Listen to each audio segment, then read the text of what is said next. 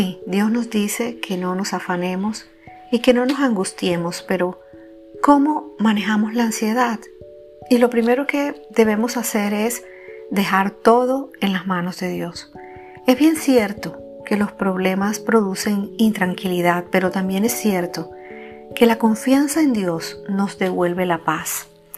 Eh, en la Biblia, en el libro de Primera de Pedro, capítulo 5, versículo 7, dice, pongan todas sus preocupaciones y sus ansiedades en las manos de Dios porque Él cuida de ustedes. Uno siempre trata de resolver los problemas por cuenta propia. Hay que ser diligentes, tocar puertas, eh, moverse, pero sobre todo hay que confiar en Dios. No todo le toca a Dios y no todo nos toca a nosotros. Uno toca la puerta, pero ¿quién abre? Es Dios. Uno ora, pero ¿quién es el que hace el milagro? Dios. Tú envías los documentos que necesitas para hacer cierto trámite, pero ¿quién te ha dado la gracia para que esos documentos sean aprobados? El Señor.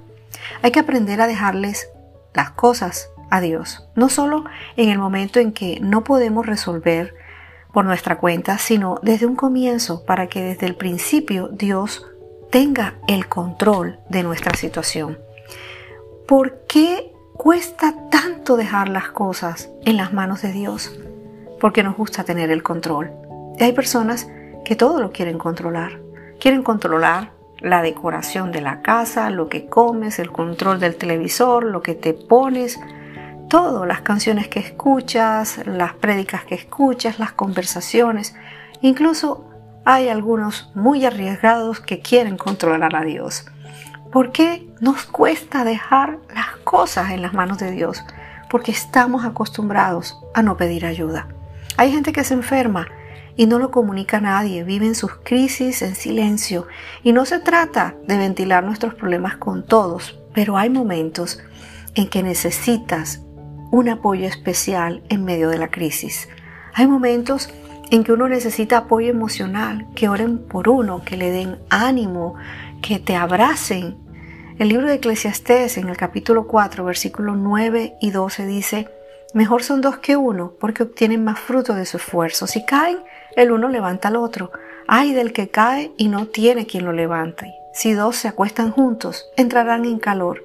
Uno solo, ¿cómo va a calentarse? Uno solo puede ser vencido, pero dos pueden resistir. Y la cuerda de tres hilos no se rompe fácilmente.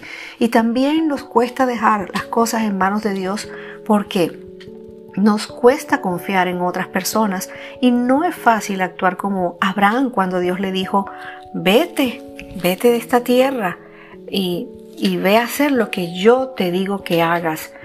Lo dice la palabra en Génesis 12.1. Deja tu pueblo y a tus familiares y vete al lugar que te voy a mostrar. Él tenía que dejarlo todo y salir para un lugar desconocido y ahí se necesita confiar. Tener la seguridad de que nada va a fallar, que todo va a salir bien, que el plan no va a fallar. Abraham para salir no pidió señales, solo confió en que iba a llegar, porque todo es más fácil cuando uno confía.